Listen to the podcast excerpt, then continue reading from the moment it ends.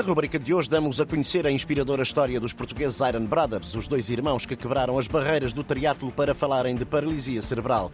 Miguel e Pedro Pinto podem ser considerados verdadeiros embaixadores da inclusão no desporto em Portugal.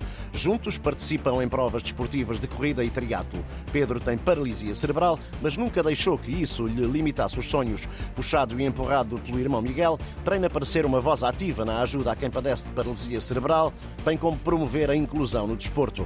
A aventura de Pedro e Miguel começou em 2018, inspirada por dois irmãos norte-americanos que, nas mesmas circunstâncias, tinham conseguido o apuramento para o Campeonato do Mundo de Ironman. Os dois irmãos portugueses iniciaram então esta odisseia. No início começaram com uma prova pequena, em que nem bicicleta tinham, e fizeram só a parte de corrida e de natação. Com isto, rapidamente perceberam que precisavam do equipamento certo para levar a ideia para a frente, tendo conseguido apoios de marcas, arranjado treinador e equipa de treinos. Nos segmentos de estrada, ciclismo e corrida, o Miguel puxa ou empurra a cadeira de rodas especial de Pedro. No segmento de natação, o Pedro é transportado numa canoa rebocada pelo Miguel. Segundo Miguel, os treinos semanais rondam entre 15 a 25 horas, dependendo da fase da época. Quanto mais se aproxima a data de uma prova, maior é a carga de treino.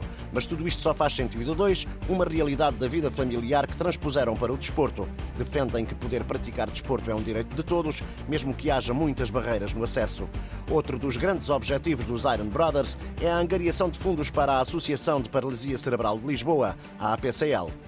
Com base no seu lema Onde vai um, vai outro e vamos juntos até ao fim, estes dois irmãos fizeram história em junho passado na Alemanha ao cortarem a meta do Ironman de Hamburgo. A dupla concluiu os 3,8 km de natação, 180 km de ciclismo e 42,2 km de corrida em 14 horas 28 minutos 39 segundos. Um exemplo de superação e determinação com a inclusão como pano de fundo.